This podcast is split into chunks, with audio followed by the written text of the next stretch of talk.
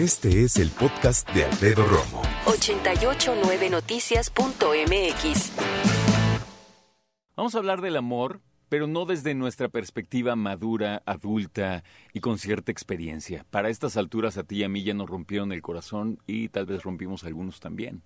Eso ya quedó en el pasado, supongo, espero. Nadie sabe, pero el punto importante es, la primera vez que entendiste o racionalizaste el amor, cuando trataste de razonarlo, ¿dónde estabas? ¿Con quién estabas? ¿Lo leíste? ¿Automáticamente lo relacionaste con una película, por ejemplo? ¿No? ¿Alguna novela en cuestión de literatura? Eh, ¿Lo viste a través de alguno de tus hermanos? ¿Lo viste a lo mejor a través de alguno de tus amigos? Cuando escuchas estos términos de novio, de andar, de salir, de dar besos, de ese tipo de cosas, ¿en qué momento llegaron a nuestra mente? Por lo menos yo no tengo la menor idea, no estoy seguro. Eh, solo sé que mi papá estaba muy empecinado a que mis hermanas no tuvieran novio muy chavitas, ¿no?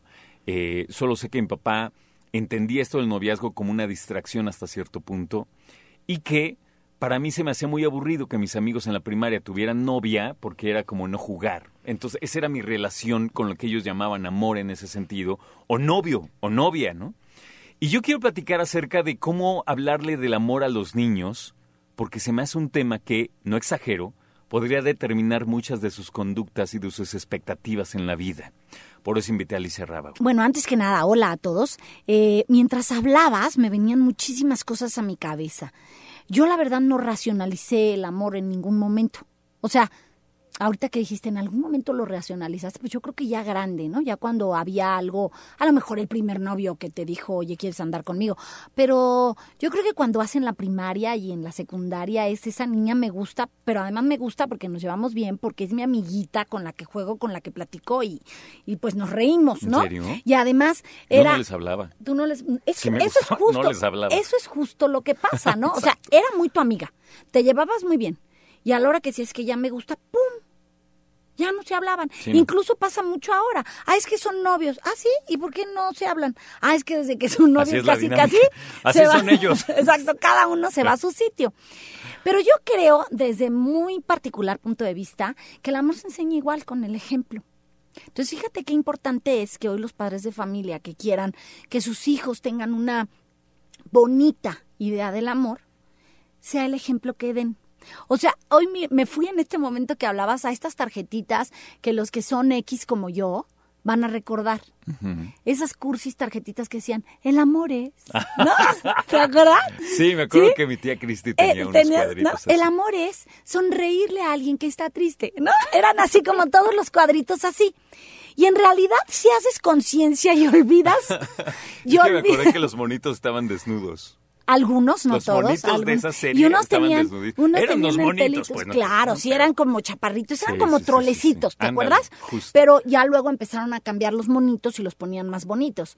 Pero en realidad, si haces conciencia, Alfredo, y piensas en esas tarjetas de tu tía Pati, se llama Cristi. Cristi, piensa, el amor es sonreírle a alguien. Sí lo es. El amor es ser amable con alguien que lo necesite. Sí lo es. El amor es ayudar a alguien en un momento difícil. Sí lo es. ¿No? Porque no a fuerza tenemos que enseñarle a los niños el amor es enamorarse, besuquearse, hablar Claro. de sexo. No. O sea, porque yo creo que ahí es donde radican muchos errores. Ah, no, es que ya me encanta para besuqueármela, como dirían los jóvenes, para dármela hoy, ¿no? sí. Solo para dármela un ratito. Ese no es el amor. Entonces, ¿qué idea quieres tú como padre de familia que tu hijo tenga del amor? Lo más importante es lo que tú hagas con tu vida del amor.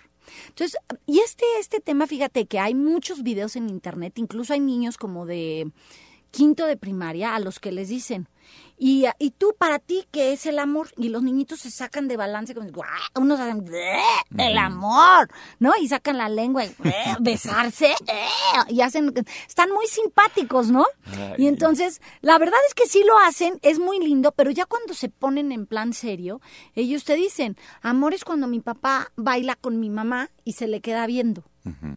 Amor es cuando, cuando a mi mamá se le quema el desayuno y mi papá no dice nada. Amor es poder platicar con alguien y que te escuche lo que dices. estos niños tienen ese ejemplo. Entonces, amor es que mi papá llegue todas las noches y aunque esté dormido me dé un beso. No solo es ese amor de pareja, es ese amor que tú le puedes dar a un ser humano. Incluso hoy me atrevo hasta un animalito. Sí, claro. ¿No?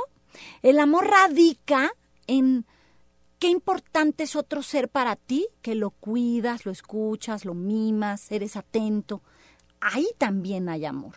Y los niños, cuando, cuando empiezan a racionalizar esto, sin, sin darse cuenta, cuando les preguntan y lo racionalizan, pues se dan cuenta que ellos también viven el amor. En otra etapa de su vida.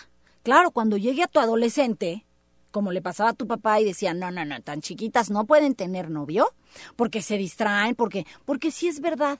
Yo he sabido de amigos de mis hijas que se enamoraron el primer seis meses y la escuela se fue al traste. Y perdieron el año porque, ay, es que la novia me trajo loco.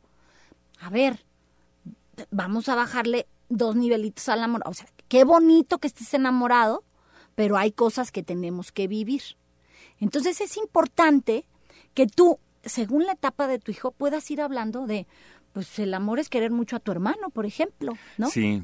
Sobre todo es hacer esa distinción de amor familiar, amor fraternal, ¿no? Y ya después de amar a alguien que puede ser tu pareja, con quien pueden tener una relación y todo, pero también justificando siempre que para todo hay una edad, y, creo que lo importante es que como adultos nos corresponde no solo vigilar eso, sino también ubicarlos. Como nos decían a nosotros, no quieras correr antes de caminar. Esta frase que tanto usan eh, los abuelitos y los papás y, que yo creo que yo también las aplico. mis hijas nada más me dicen, ay mamá, te sabes un chorro de frases, ¿no? sí, eh, me gustan porque creo que, que ejemplifican muchas veces esto. O sea, tienes un amigo, ¿no? Como, como cuando estaban chiquitas. Ay, mamá, mi amiga ya tiene un novio. Ay, tiene un novio que bueno, ¿y, qué pasa con ese novio? Ah, no, pues nada más en el recreo platican. Ah, le digo, ¿y tú no tienes un amigo con el que platiques? Sí. Ah, pero no es tu novio. ¿Y por qué tendrían que ser novios? O sea, el cómo empezar a Esa es la manera en que se racionaliza el amor. O sea, acompañado de un adulto o alguien que le diga, ¿sabes qué? Eso es ser amigos. Claro, puede ser amigos y quererse muchísimo, muchísimo. No, es que me gusta mucho. ¿Por qué te gusta mucho, mi amor? O sea, ¿qué es lo que te gusta? No es que está bien guapa. Ah, qué bueno, ¿no? Claro, mira, yo te voy a contar una anécdota de mi chamaquito, eh, este, pues tiene dos hermanas, algo habrá aprendido de las dos hermanas más grandes, ¿no?